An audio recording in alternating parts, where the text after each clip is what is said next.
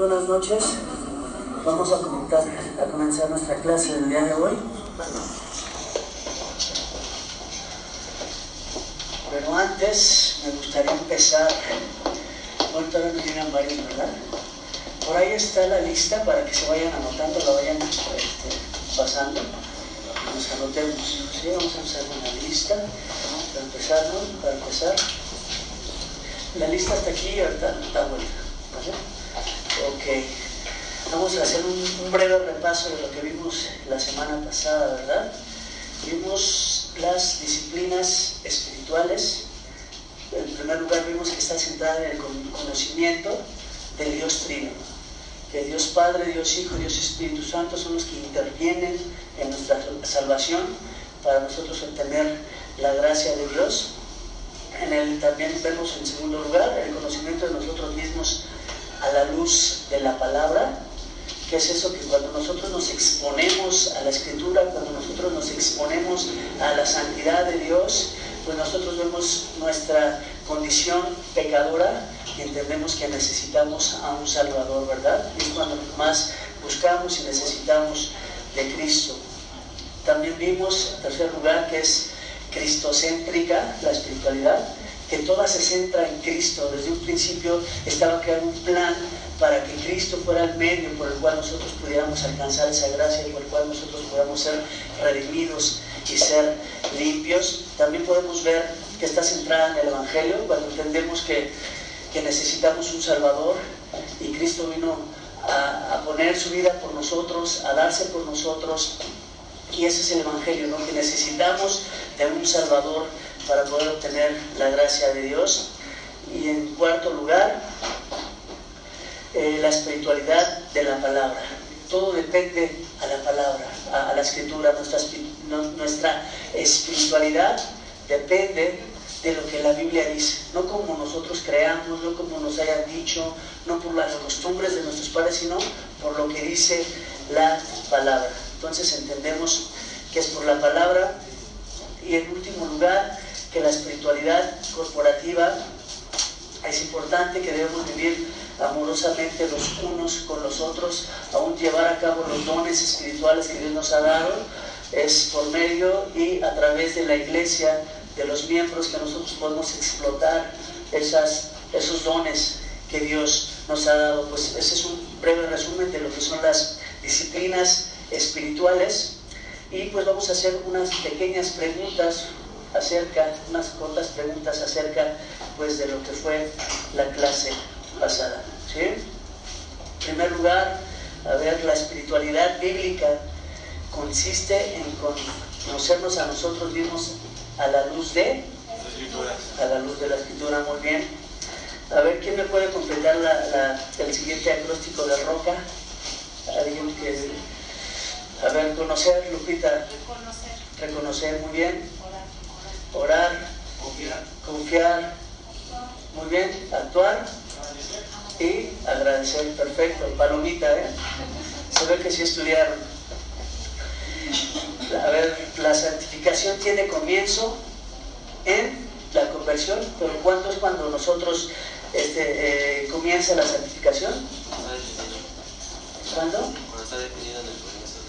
Exactamente, muy bien. Comienza cuando Cristo nos redime, cuando Cristo nos, nos, nos limpia, es ahí cuando nosotros tenemos nuestra santificación. Ok, muy bien. Para la próxima clase vamos a hacer más preguntas, ¿eh? Ya vi, Columba, que tienes ahí el... Yo, muy bien, muy bien. Pues bueno, vamos a empezar con, con, la clase del día de hoy. Por ahí, en los que acaban de llegar, está, está pasando la lista para que se anoten.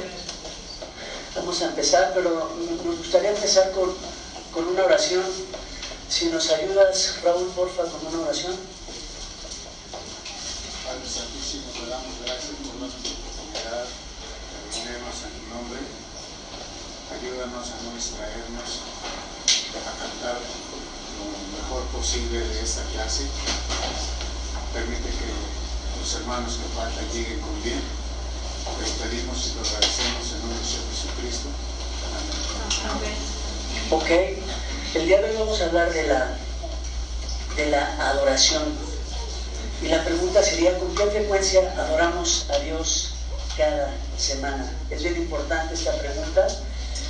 ¿Es adorar algo que hacemos cuando vamos a la iglesia el domingo o es más que eso? Es mucho más que eso, ¿verdad?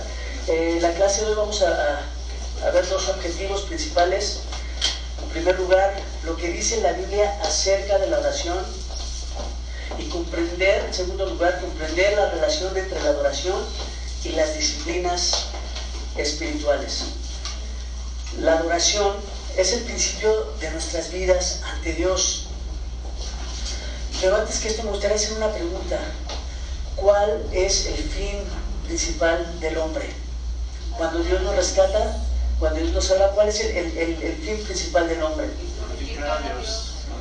Exactamente, glorificar a Dios y disfrutarlo para siempre. Sí, estar en Él, y que sea un gozo el permanecer en Él. Entonces, debemos de saber cuáles son los principios básicos para, poder adorarlo, ¿verdad? Y nosotros como creyentes eh, redimidos, que Dios nos ha rescatado con su preciosa sangre, entonces debemos de tener claro estos principios. Otra pregunta, ¿qué significa glorificar a Dios? ¿Qué significa glorificar a Dios? ¿Qué me puede decir? Vamos a verlo. Según el, eh, eh, este, según el puritano Thomas Watson, dice, dice que consiste en cuatro cosas, ¿sí? Punto número uno, agradecimiento, adoración, afecto y sujeción. ¿Sí? Agradecimiento. Es glorificar a Dios, es poner a Dios más alto en nuestros pensamientos, es tenerlo, reconocer, dar acciones de gracia, entendiendo lo que Dios hizo en nosotros. ¿Sí? Entonces es importante agradecer a Dios por, por, lo que Él nos ha dado, por la salvación, por su gracia, por su misericordia en nuestras vidas. Es una acción de gracia por lo que Él hizo con nosotros, ¿verdad? Algo que nos impide a nosotros el, poder ser agradecidos delante de Dios es el orgullo, ¿no? Cuando Jesús citaba el sermón del monte, decía, bienaventurados los pobres, Bienaventurados aquellos que, reconocen su necesidad espiritual, los que saben que están en bancarrota espiritual y que necesitamos a Cristo. Y cuando entendemos esto, que necesitamos a Cristo y lo tenemos, vemos su gracia, que nos lleva a agradecer. Segundo lugar, adoración. Adorar es atribuirle a Él toda alabanza y honor es reconocer que Él es digno de toda nuestra reverencia y adoración. ¿Cómo viene esto? La fe, cuando nosotros creemos que Él es Dios, cuando nosotros sabemos que es a través de Él que nos viene la, que viene la vida, la vida espiritual, cuando tenemos esa fe, es cuando es posible la, adoración. ¿sí? En Juan 9:38 dice, Él dijo, Señor, yo creo, y lo adoró. Cuando creemos que Él es Dios y que Él está delante de nosotros, entonces nosotros nos postramos delante de Dios. Postrarse sabiendo que Él es digno de toda nuestra reverencia y adoración. Tercer lugar, afecto. Es amar a Dios con todo nuestro corazón, mente, alma y fuerza. De hecho, ese es el primer mandamiento, ¿verdad? ¿Cuál es el primer mandamiento? muy bien con todo tu corazón, con toda tu alma, con todas tus fuerzas, ¿sí? Es, amar a Dios y por consiguiente eh, es estar en Cristo, buscar conocerlo más. De hecho dice la, la, escritura en Gálatas 5, 6, porque en Cristo Jesús ni la circuncisión ni la incircuncisión significa nada, sino la fe que obra por amor. O sea, los ritos, lo que se haga para creerse espiritual, eso no vale, sino la fe que obra por amor. Cuando tienes amor a Dios es cuando tu fe te, te impulsa a amarlo, a servirlo y a adorarlo. ¿sí? Es el, amor, el afecto. Y en, en cuarto lugar, la sujeción. Ahí está en las hojitas también para que vayan anotando. Cuando nos sujetamos a Cristo, ¿qué, significa esto? Que nosotros nos subyugamos a obedecerlo, que, su palabra para nosotros es muy importante. y nosotros estamos dispuestos a sujetarnos a lo que Jesús en su palabra, Dios en su palabra nos marca. Dice en Romanos, Romanos 19, que si confesares con tu boca que Jesús es el Señor, fíjate este énfasis, si confesares con tu boca que Jesús es el Señor y por cuanto Él es Señor, pues tú eres un siervo del Señor, ¿sí? O sea, estás sujeto, subyugado a la voluntad de Dios. estos, estos cuatro eh, términos nos dan eh, este, mm, Thomas Watson, que son muy importantes que los tengamos presentes. Es importante que podamos ver cómo adorar, cómo glorificar a Dios y la fe en la persona de Cristo es lo que hace posible estas cuatro términos, Cuando nosotros tenemos fe en Cristo, cuando nosotros confiamos que Él es Dios y que nos ha derramado su gracia en nuestras vidas, es que nosotros podemos adorarle, ¿verdad? Y esta actitud es, es de amor, el resultado de estar, de tener esa fe en Cristo, pues viene un amor hacia Él, un amor hacia, hacia su palabra, y entonces nos despojamos de nosotros mismos, ya no somos nosotros, sino nosotros para servir a Cristo. Ya, ya, ya Cristo está arriba de nuestra voluntad, de nuestros deseos. ¿sí? Es despojarnos de nosotros cuando tenemos esta fe. Como decía Juan el Bautista, es necesario que Él crezca para que yo mengue. Es necesario que nosotros menguemos ¿sí? Para que Jesús, para que Dios crezca en nuestras vidas. Cuando tú eres menos orgulloso, cuando tú ya, ya no te interesa tanto eh, tus proyectos que tenías para este mundo, sino para glorificar a Cristo, cuando entiendes en amor y en fe que tu propósito es glorificar a Cristo, es cuando dice Señor, yo quiero menguar para que tú crezcas. Entonces, la, la adoración implica una totalidad de la existencia del hombre en el servicio a Dios. ¿sí? Dice, aún me comenta la escritura, y si vivimos, para Él vivimos. Y si morimos, y si vivimos y morimos, para Él. Sea que moramos que vivamos, somos del Señor. Esa es la mentalidad que debe permear en un cristiano, en alguien que ama a Dios, y de esta manera lo adoramos. Esto es lo que implica la, la adoración. Y las disciplinas espirituales son medios de crecimiento en santidad que encuentran su lugar en una vida completamente consagrada a Dios. Romanos, Romanos 12, 1, Romanos 12, 1 dice, dice, así que hermanos, os ruego por las misericordias de Dios que presentéis vuestros cuerpos en olor en sacrificio vivo, santo, agradable a Dios, que es nuestro culto racional. ¿Qué quiere decir esto? Que nosotros presentamos nuestros cuerpos, nuestra vida en sacrificio. No venimos, Señor, te ofrezco, te, ofrezco esto que yo tengo para eh, tal vez dinero, tal vez, no sé, algo que sea muy, muy valioso para ti, no, sino que ofreces tu vida, para servicio a Dios. ¿sí? Eso es lo que dice el texto. O sea, cuando nosotros entendemos esta parte, es que, es que podemos realmente acercarnos a, Dios de una manera de decir, Señor, aquí está mi vida, te la entrego en completa adoración y servicio a ti. ¿sí? Entonces esos, esos principios es, es algo importante que debemos de, de valorar, el saber que debemos de entregar nuestra vida a Cristo mediante nuestros propios cuerpos. Si trabajamos, si servimos, lo que hagamos, Señor, quiero glorificarte en mi trabajo, Señor, quiero eh, glorificarte en mi familia. Entonces ahí es que nosotros nos damos, eh, eh, hacemos pues un servicio a Dios y adoramos a Dios, ¿verdad? También vemos en el libro de Apocalipsis algo bien importante. ¿Por qué debemos adorar a Dios? ¿Cuál es el propósito de adorar a Dios? ¿Sí?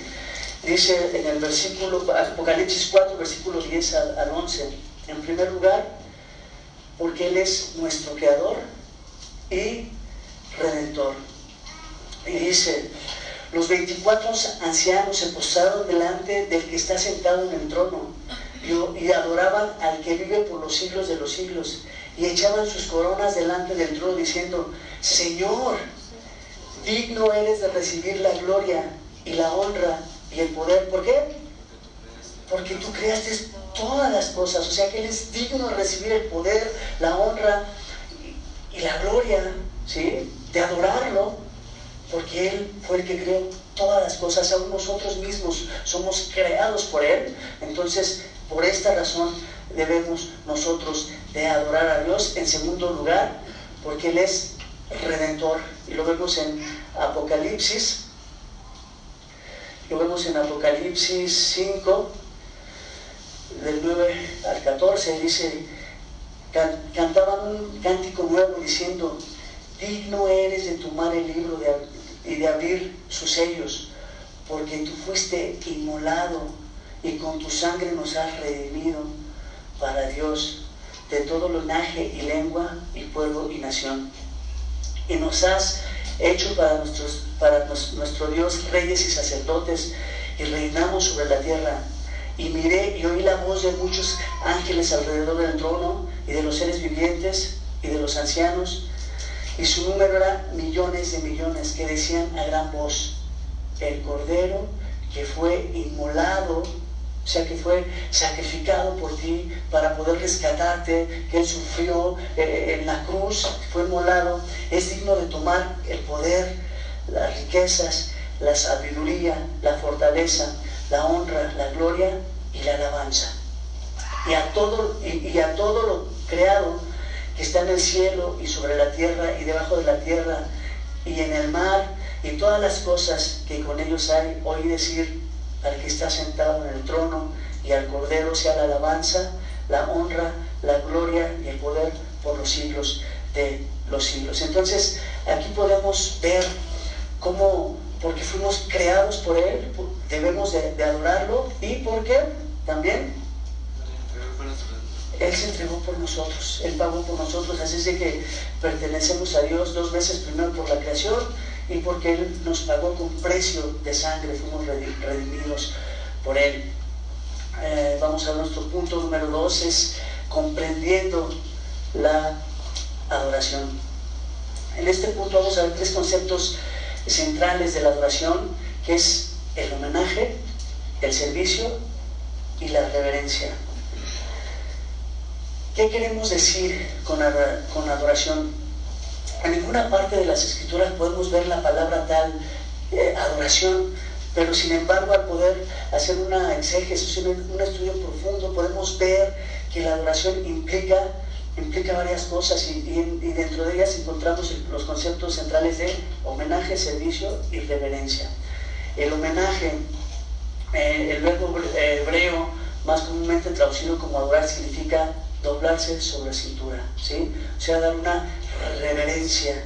En Éxodo 34, 34, 8 podemos ver, entonces Moisés, apresurándose, bajó la cabeza hacia el suelo y adoró. Cuando las tablas, cuando la escritura fue dada a Moisés, él como una manera de, adorar, de reverencia, se inclinó cuando recibió eh, cuando recibió las tablas, él expresaba una sumisión ante Dios, expresaba el reconocimiento de la majestad y santidad de Dios y un, deseo de reconocerlo como rey. Entonces es una manera de, darle homenaje.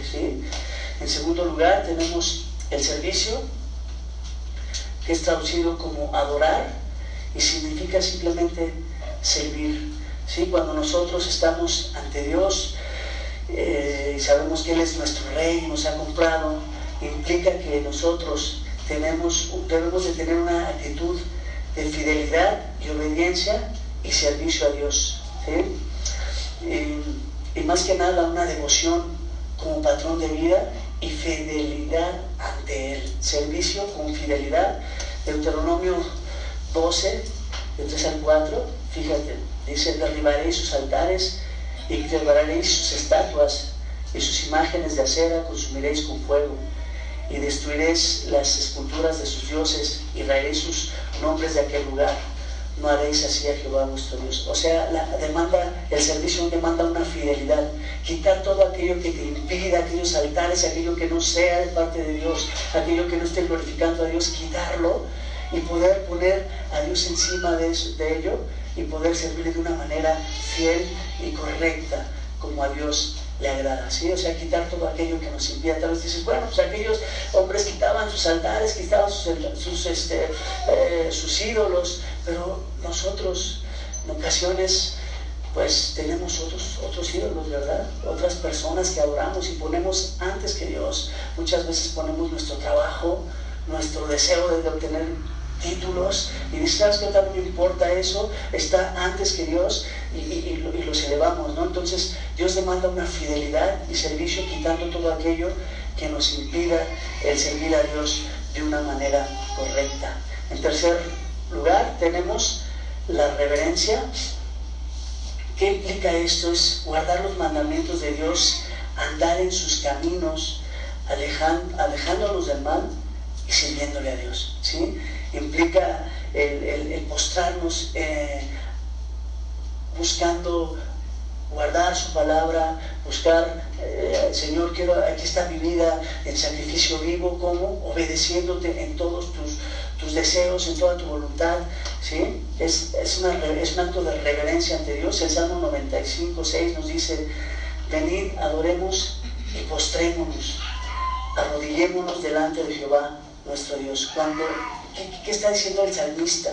Cuando él veía eh, la gloria de Dios, cuando él veía lo que Dios había hecho, una forma de agradecer y adorar a Dios era, Señor, nos arrodillamos delante de ti. Aquí está mi vida, mi voluntad rendida a ti. ¿Sí? Es un acto de reverencia.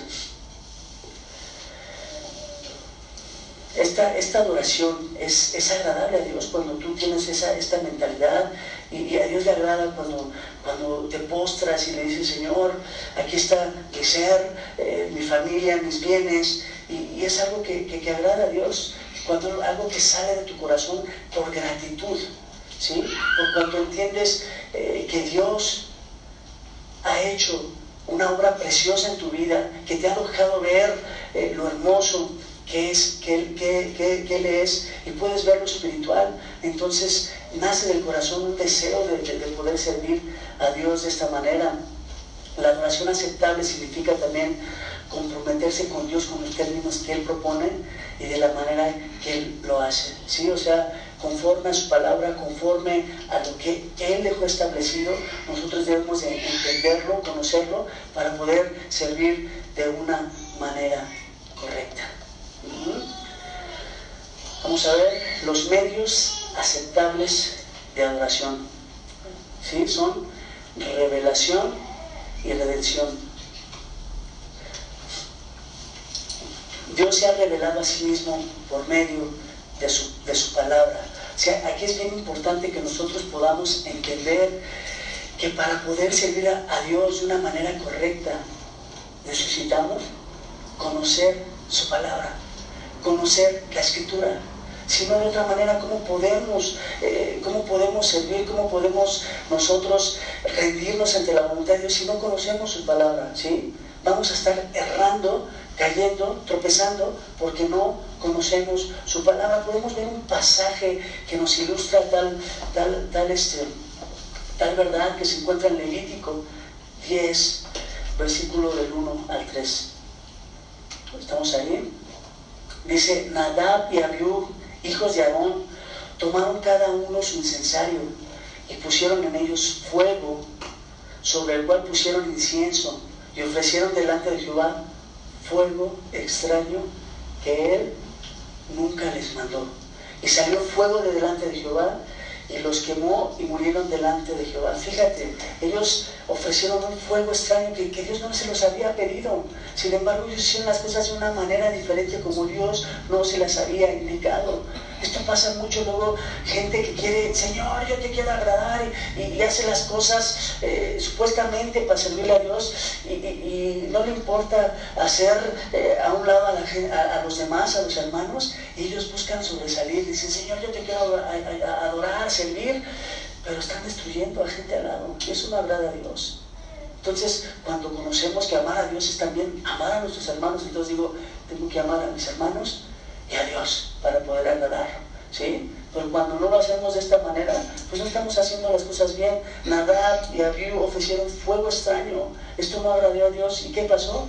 Cayeron muertos. Sí, es importante aquí hacer énfasis en el conocimiento de la Escritura que podamos conocer a Dios de una manera correcta, buscar el, alimentarnos más de la palabra para que a través de ello podamos servir de una manera correcta y entender cuáles son los propósitos de Dios, qué sí puedo hacer y qué no puedo hacer. ¿Ok? La Biblia es central, central en, esto, es muy importante. En Timoteo 4:13, Pablo exhorta a Timoteo que se dedique a la lectura pública de la palabra la exhortación y la enseñanza es bien importante. Nosotros estar apegados a la escritura. De hecho, lo que aquí se hace los domingos es una predicación expositiva donde lo más importante es la palabra. Lo que el Espíritu quiere, quiso hablar en aquel momento a, la audiencia de, determinado libro, determinado pasaje, sacar eso y decir, iglesia, esto es lo que Dios quiere. ¿Sí? Entonces es importante que nosotros estemos sumamente apegados a la palabra para no ser aún destruidos y, dañados por, no estar dependiendo de la palabra. Ligon Duncan escribe que cuando nos reunimos para adorar a Dios de una manera corporativa, debemos de leer la Biblia, oír la Biblia, orar la Biblia, cantar la Biblia y ver la Biblia. O sea, que todo depende de qué? De la Biblia, de conocer la Biblia. Es allí desear como niños recién nacidos la leche espiritual. No, o sea, desear ese alimento a través de la palabra es que nosotros vamos a, a ir creciendo. Y este es un principio regulativo. Lo que nos va a moldear y lo que nos va a hacer adorar a Dios de una manera correcta es que nosotros estemos cimentados en la palabra. ¿sí? Fíjense que hay dos extremos hay dos extremos cuando nosotros eh, nos vamos o al conocimiento de, la palabra solamente o, solo las experiencias. ¿sí? Eh, esto es muy, muy peligroso. ¿sí? En primer lugar vamos a ver el experiencialismo. ¿Qué quiere decir esto? Que hay, hay, no sé si, saben de iglesias donde cuando oran sienten como cierto éxtasis, cuando están eh, haciendo cualquier actividad, tienen que sentir ellos una, un, éxtasis, algo sobrenatural, para que ellos puedan, creen ellos que a través de eso están eh, realmente glorificando a Dios. Este es un término, experiencialismo, que se vive en muchos lugares y nosotros tenemos que estar apercibidos de ellos. y Que ellos piensan que, la vida es una emoción extraordinaria, donde, donde hacen a un lado la razón, el estudio, y simplemente buscan un éxtasis, ¿sí? buscan un éxtasis en el orar, en hacer algún servicio, para sentirse espirituales. Entonces es algo que, que, que en su extremo es malo. ¿sí? Esta gente pues simplemente busca emociones, sentimentalismo y dejan a un lado la razón, ¿sí? dejan a un lado la escritura. Entonces esto es por un, lado, es algo que debemos evitar, el experiencialismo, y por otro lado, el, el intelectualista, intelectualismo. Este consiste este consiste en realmente buscar solamente términos rígidos, buscar eh, este, eh, términos, argumentar la, fe. Es bueno argumentar nuestra fe, pero esta gente simplemente busca el conocimiento y dejan a un lado aún el la guía de Dios, el Espíritu Santo simplemente se va por, el simple conocimiento y constantemente se presentan como cristianos rígidos, este tipo de gente, argumentativos y, críticos, campeones de la verdad, buscan siempre tener la verdad, la ortodoxia, lo rígido, las reglas, el protocolo. Vemos aún, fíjate, el apóstol Pablo, antes de su conversión, era un hombre que dice, aventajaba a muchos de, sus contemporáneos en el conocimiento de la escritura.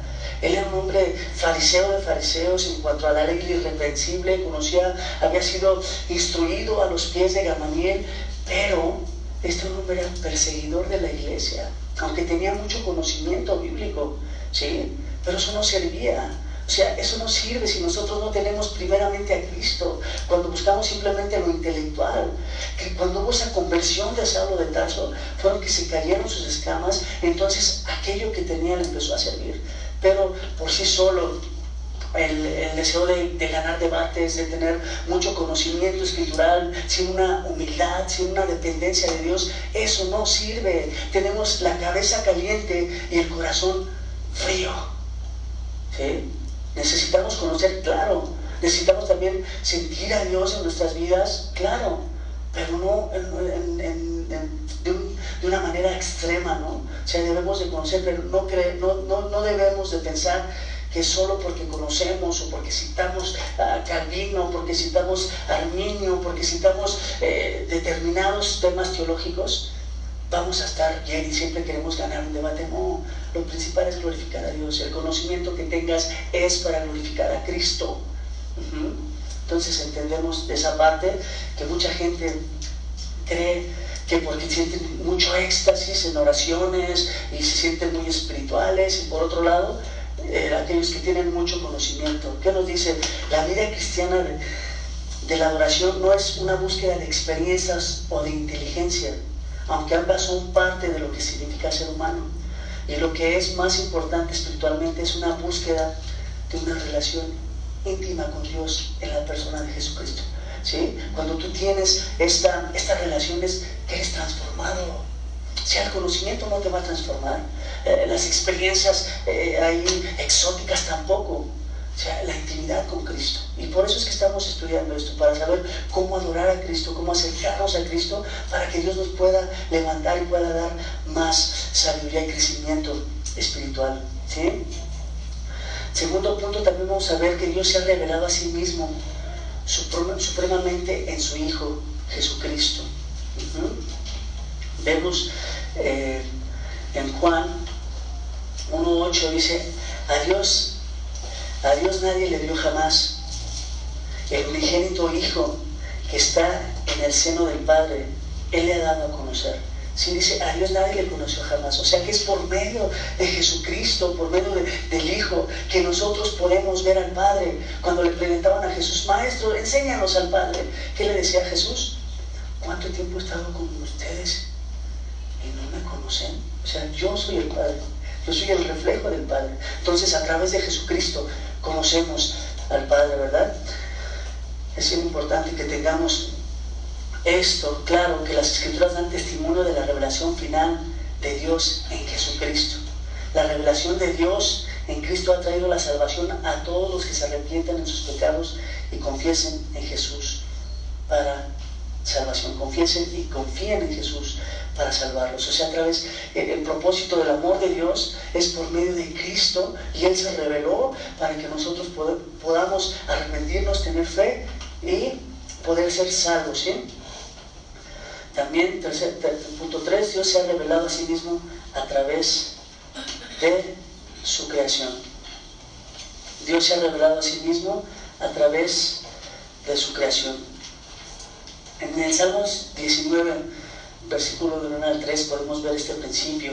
Dice, los cielos cuentan la gloria de Dios y el firmamento anuncia la obra de sus manos. Fíjate lo importante, los cielos cuentan la gloria de Dios. Cuando nosotros podemos ver los cielos, las estrellas, los mares, podemos ver la gloria de Dios. Un, simple árbol, me acuerdo una ocasión, estaba mi hijo, tenía algunos meses de nacido y empezó a ver, vio un árbol de frente y se lo quedó viendo de arriba hasta, de abajo hasta arriba. Y, me imagino así, imagínate un niño seis meses apenas y veía el árbol y se lo quedó viendo así, como diciendo, wow, ¿qué es esto? Pues es la obra de Dios. O sea, al ver nosotros eh, la creación, eh, los animales, nosotros mismos, nuestras manos, nuestro cuerpo, nuestro sistema perfecto, decimos, Dios, wow, la, misma, la misma creación da testimonio de Dios. Romanos 1.20 dice, porque las cosas invisibles de Él, su eterno poder y deidad se hacen claramente visibles desde la creación del mundo, siendo entendidas por medio de las cosas hechas, de modo que no tienen excusa. Es lo que te comentaba, cuando vemos la belleza de la naturaleza, cuando vemos una tormenta y vemos los rayos y decimos, wow, ¿qué está pasando? Hasta nos atemorizamos, ¿verdad? Pero eso es la grandeza de Dios. Podemos ver ahí en su revelación general que, que, hay un Dios. ¿sí? Entonces, es importante que tengamos este principio bien claro. Solo podemos adorar a Dios y adorar a través de lo que Él ha revelado en su revelación general y también especial. ¿sí? Especial, ahorita lo vamos a ver. Punto número 4. Dios nos ha redimido por medio de su Hijo Jesucristo. Es lo que comentaba en un principio. Jesús fue el medio para nosotros poder tener acceso al Padre. Nadie viene al Padre si no es por mí a través de Jesucristo, a través de, su, de, su, de su sacrificio, es que nosotros podemos ser reconciliados con el Padre, reconociendo nuestra humildad pecadora y centrándonos y poniendo nuestros ojos en lo que Jesús hizo. ¿sí? Es por medio de ello que nosotros podemos ser redimidos. Cristo hace posible una nueva relación restaurada con el Padre por medio de su muerte, resurrección, ascensión y la posterior efusión del Espíritu Santo. La muerte de Cristo es el medio, el último sacrificio provisto por Dios para que, para, para que el pueblo pueda ser limpio y para que tú y yo hoy día podamos ser limpios, ¿sí? A través de, la, de, la, de, la, de la muerte de Cristo es que nosotros podemos ser redimidos, ¿sí? En Cristo es que está nuestra salvación y nuestra, nuestra nuestra gloria, nuestro acceso al Padre. ¿sí? Dios nos ha redimido por medio de Jesús, el Hijo de Dios. ¿Ok? ¿Alguna pregunta, hermanos, hasta aquí? ¿Todo bien? ¿Todo va? Ok.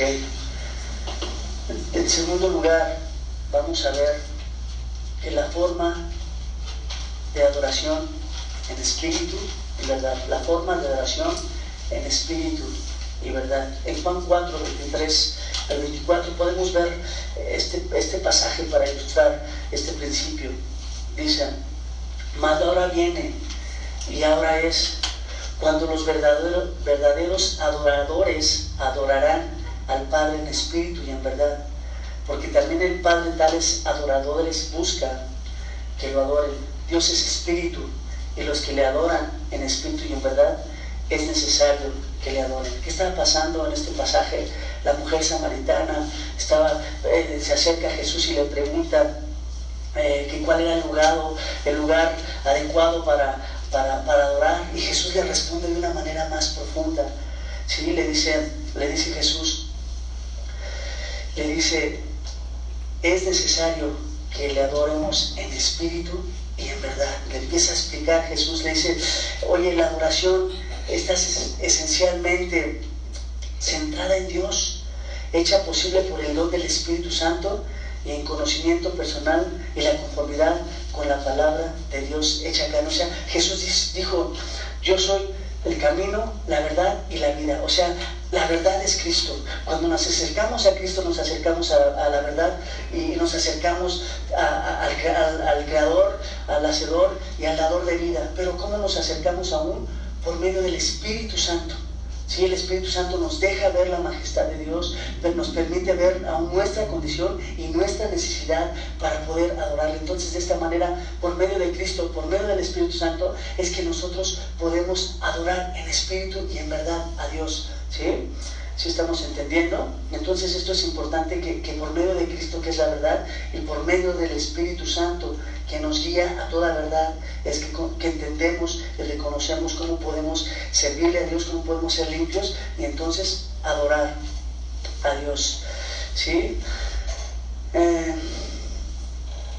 es el medio, aún Cristo es el medio por el cual el Padre obtiene verdaderos adoradores. Cuando nosotros tenemos confianza y creemos que Dios, que Jesús es Dios y que Él murió por nosotros y confiamos en Él, entonces nosotros podemos entrar al Padre, tener acceso al Padre y ser adoradores. El Jesucristo, pues es el que nos revela al Padre, como, como habíamos dicho. Y sabes algo bien importante. A menos que no nazcamos del Espíritu, no podemos adorar a Dios. ¿Qué, quiere decir esto? Que cuando nosotros entendemos a Jesús, entendemos lo que Él hizo por nosotros, somos sellados por el Espíritu Santo. Si nosotros no tenemos al Espíritu, no vamos, para nosotros va a ser una locura lo que la palabra dice, lo que Dios nos manda. ¿sí? Entonces es por medio del Espíritu que nosotros podemos adorar a Dios. O sea, el Espíritu es un medio para nosotros adorar a Dios y la provisión del Espíritu es posible gracias a la obra de Jesús, quien es la verdad.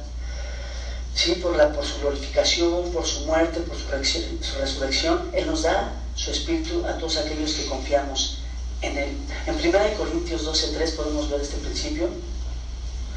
Dice la Escritura, por tanto, os hago saber que nadie que hable por el Espíritu de Dios llama anatema a Jesús y nadie puede llamar a Jesús Señor, sino por el Espíritu Santo. O sea, es necesaria, indispensable la influencia del Espíritu Santo para que nosotros podamos acercarnos a Dios, podamos adorar a Dios y podamos crecer en Dios. ¿sí? Si nosotros no tenemos el Espíritu Santo, pues no vamos a creer, porque el Espíritu Santo nos guía a toda justicia, ¿verdad? Y Él nos guía a entender y conocer al Padre. Aún fíjate este principio muy importante que quiero que tengamos claro, Primera de Corintios 2, del versículo 6 al 14. Y dice la escritura, sin embargo, hablamos sabiduría entre los que han alcanzado madurez y sabiduría, no de este siglo, ni de los príncipes de este siglo que perecen, mas hablamos sabiduría de Dios en misterio, la sabiduría oculta la cual Dios predestinó antes de los siglos para nuestra gloria. La que ninguno de los príncipes, la que, la que ninguno de los príncipes de este siglo conoció, porque si lo hubieran conocido, nunca habrían crucificado al Señor de gloria. Antes bien, como está escrito, cosas que ojo no vio, ni oído yo, ni han subido en corazón de hombre, son las que Dios ha preparado para los que le aman. Pero Dios nos las reveló a nosotros por el Espíritu, porque el Espíritu todo los escudriña a lo profundo de Dios, porque ¿quién de los hombres sabe las cosas del hombre sino el Espíritu del hombre que está en él? Así tampoco nadie conoció las cosas de Dios sino el Espíritu de Dios. Y nosotros no hemos recibido el Espíritu del mundo, sino el Espíritu que proviene de Dios, para que sepamos lo que Dios nos ha concebido. Lo cual también hablamos no con palabras enseñadas por sabiduría humana, sino con las, con las, con las que enseña el Espíritu, acomodando lo espiritual a lo espiritual. Pero el hombre natural no percibe las cosas que son del Espíritu. O sea, para nosotros poder llevar a cabo las disciplinas espirituales, para nosotros poder adorar a Dios, si no tenemos el Espíritu, si no somos llenos del Espíritu, si nos, si nos fuimos sellados con el Espíritu Santo, cuando nosotros creemos en Dios, es esto que pasa, que el Espíritu nos guía, nos enseña y nos lleva. ¿sí? Si no tenemos ese encuentro con Dios, si no creemos en Dios, pues no somos sellados con el Espíritu. O sea, seríamos unos hombres naturales, como aquellos que luego les predicas y, te tiran de loco. Sí, porque son hombres naturales, porque no creen en Dios, porque no confían en Dios. Sí, pero cuando tú, eh, esto sucede en tu conversión. ¿sí? Cuando, cuando eres sellado por el Espíritu Santo, entonces e, ello, el Espíritu Santo, te lleva a apreciar, a valorar, a querer adorar, a querer crecer en el Espíritu, a querer conocer más cuando estamos en el Espíritu, ¿sí? cuando somos renovados, cuando dejamos de tener esa mente natural y tenemos una mente espiritual. ¿Y esto es cuando?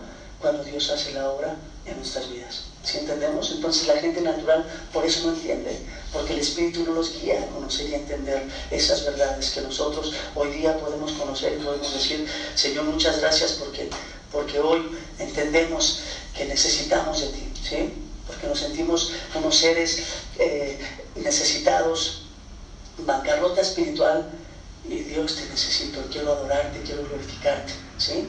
Entonces es ahí que nosotros eh, somos transformados y anhelamos lo espiritual. Tercer punto, ¿cómo podemos adorar a Dios mediante las disciplinas espirituales? este es el segundo objetivo de la lección, entender la relación entre la adoración y las disciplinas espirituales. Nuestro culto de toda la vida se expresa a través de las disciplinas tanto individuales como corporativas. La adoración es a, la vez una disciplina espiritual, o sea, la adoración también es contada como una disciplina espiritual. Y todo ello se, expresa a través de la práctica de todas las disciplinas espirituales individuales y corporativas. las disciplinas eh, eh, individuales, la oración personal, tu lectura de la Biblia y las eh, corporativas, cuando nos reunimos en la iglesia con nuestros hermanos, cantamos juntos, adoramos juntos, vemos las necesidades de otros. Estos puntos, todo esto nos ayuda a crecer. Individualmente, en oración, lectura de nuestra Biblia, reconocer eh, el poderío de Dios en nuestras, nuestras vidas, el querer crecer a través de su palabra y como, y como corporación, como iglesia, el venir juntos los domingos a, escuchar la palabra, a estar al pendiente de los hermanos, a, llevar a cabo nuestros dones espirituales. ¿sí? Estos son medios de gracia, estos son eh, disciplinas espirituales, todas estas de las que estamos tratando. Y como individuos, la, adoración debe manifestarse en toda nuestra vida, no se limita a un, a un cierto tiempo cada semana. ¿sí?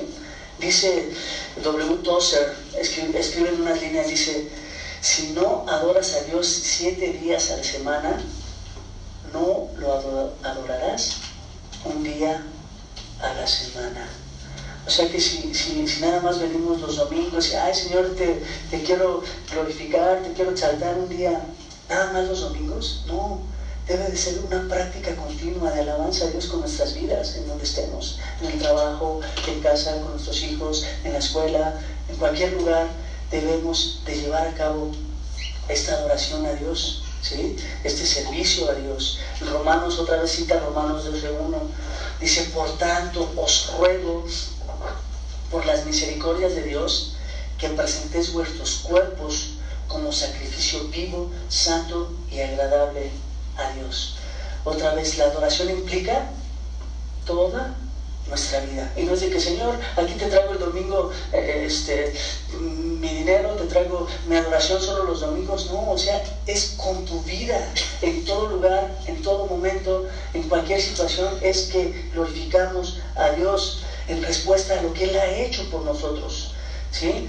No porque, no porque debo de cumplir o porque yo quiero la bendición de Dios, no no, porque, porque amas a Cristo, porque has, visto lo que Dios ha hecho por ti, entonces quieres presentar tu vida en donde estés. Señor, aquí está mi vida, tómala, quiero adorarte, porque nosotros fuimos tomados y limpiados, santificados. ¿Por qué? Para glorificar a Dios, para adorarlo. Ese es el propósito de nosotros como cristianos.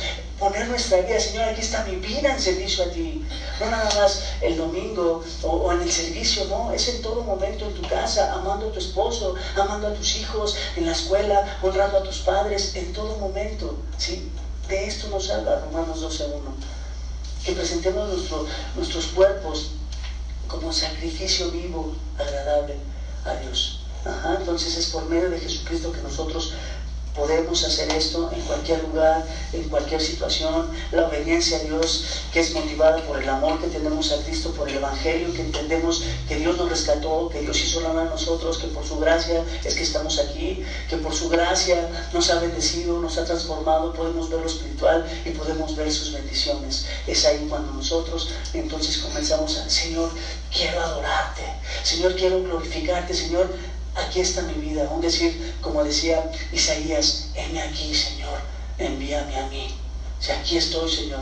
Mi cuerpo, mi alma, mi ser están dispuestos a servirte y honrarte, porque entendemos que fuimos rescatados por y para glorificar a Cristo.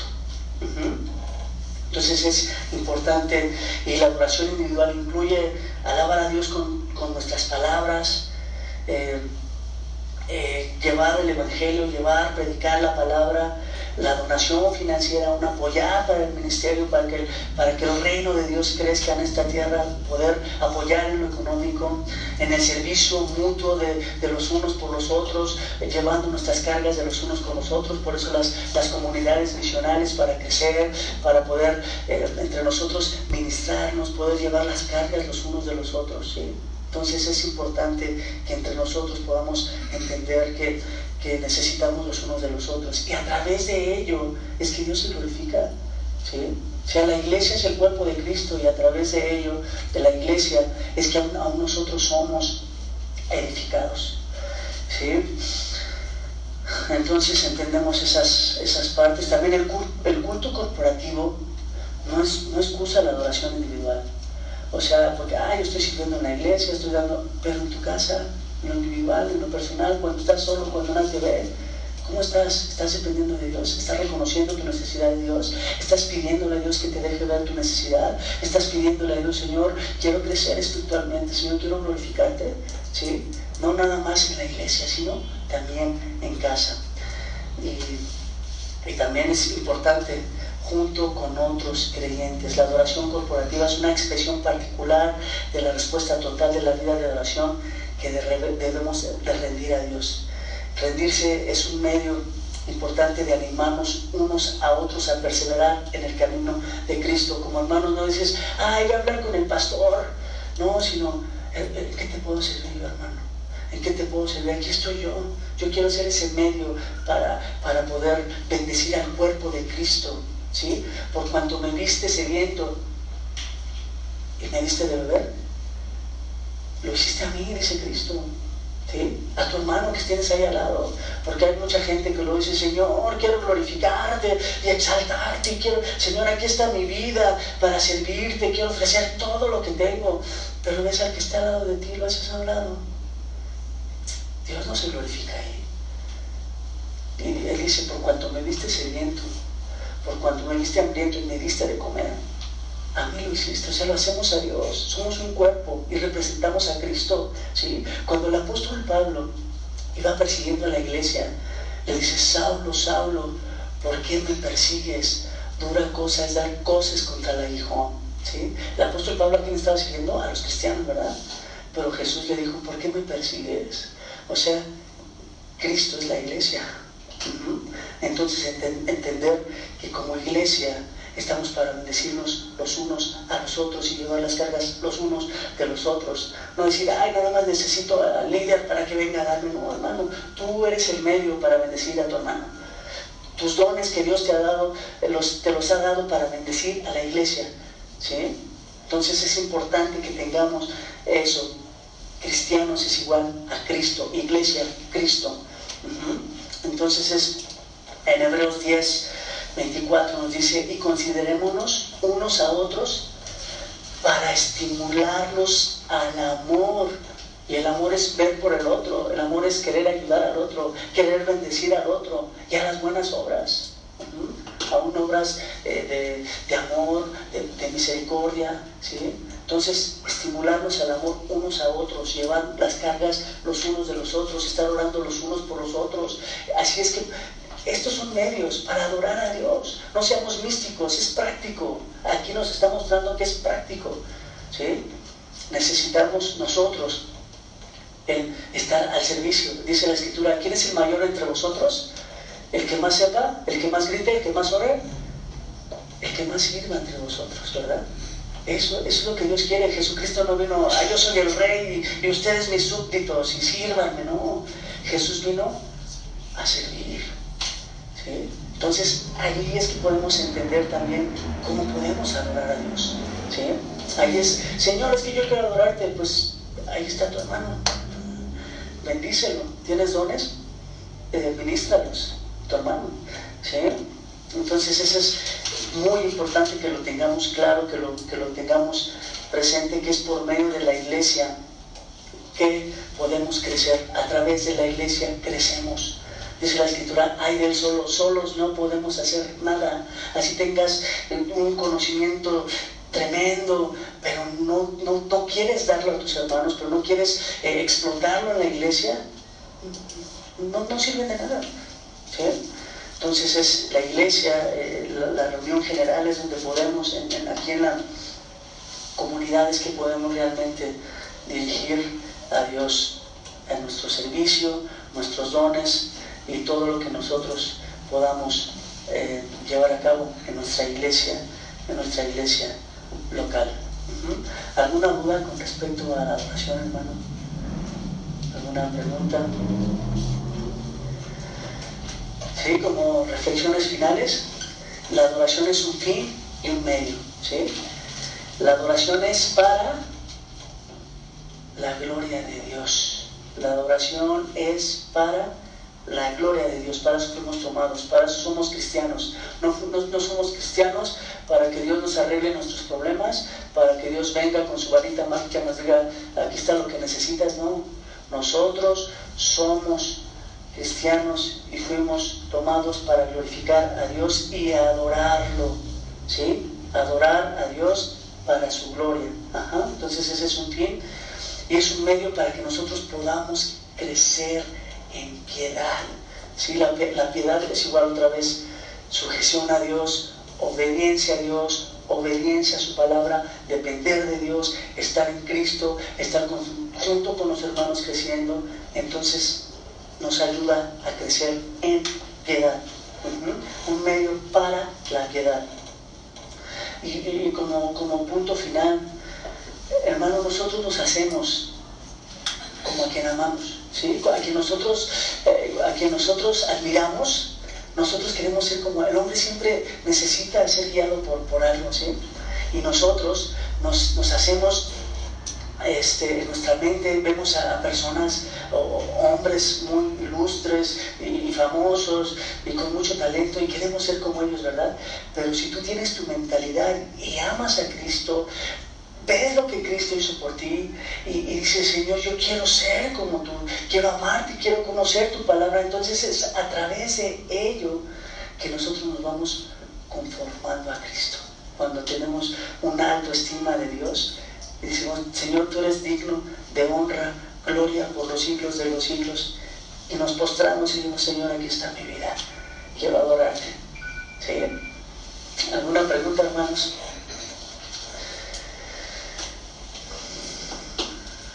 ¿Nada? ¿Todo, todo claro? Ok, vamos. ¿Sí? Bueno, nada más agregar lo que decías, me, gustó mucho el pasaje que mencionaste dentro de eh, 1 Corintios, hablando de Espíritu revela todo. eh, si el Espíritu, eh, si alguien eh, no reconoce al Señor Jesús como Señor, sea anatema. Y eso es importante, me pareció realmente cuando hay personas que pueden llegar a pensar, ¿cómo sabemos que nosotros estamos en lo correcto y no los mormones o no los testigos de Jehová o no, no los católicos? ¿Por qué nosotros decimos que estamos en lo correcto? Ese versículo, hablando del, del Espíritu Santo hablando de nosotros, es la respuesta. Porque, porque cualquier otra secta o religión no reconoce a Señor Jesucristo como el Hijo de Dios, el enviado de Dios, el Mesías, el que va a poner el reino de Dios en la tierra. E, ese es el, esa es la prueba, ese es, ese es el examen que debemos y el Espíritu Santo va a mostrarnos eso eh, que habita en nosotros, como bien lo mencionaste cuando hacías la ilustración del sello sobre el Espíritu, Santo sobre nosotros. Pero me pareció que ese sería un buen punto de recalcar también de, cómo es que el Espíritu nos se revela, el Señor Jesucristo se revela a nosotros por medio del Espíritu Santo para también identificar otras fees y no decir, bueno, somos tolerantes con otros o, tal vez ellos están en lo correcto y nosotros creemos que estamos más en lo correcto que ellos, sino poder decir con toda confianza y certeza, el Espíritu Santo me ha revelado lo que las Escrituras dicen, el Señor Jesucristo es Rey, y cualquier otra secta o religión que no lo cree, entonces es es, maldito, es, erróneo. Entonces, nada más hay como una manera de adición a este texto que tú me... Ok, de hecho ahí mismo, en ese mismo texto, em, hay algunas religiones que le quitan la deidad a Cristo, y la Escritura dice, nadie viene al Padre si no es por mí. Entonces, cuando le quitamos cuando quitamos a Cristo de la ecuación, entonces no podemos llegar al Padre. ¿sí? Eh, y eso, pues, no, como mencionábamos, bueno, nos revela el Espíritu. Y es necesario conocerlo y entenderlo, ¿verdad? Cuando reconocemos eso no es de Dios. Claro, ¿por qué? Porque conocemos la palabra, porque estudiamos la palabra y podemos ver esas verdades, ¿no? ¿Alguna pregunta? ¿Nada? ¿Todo claro? Ok, de tarea.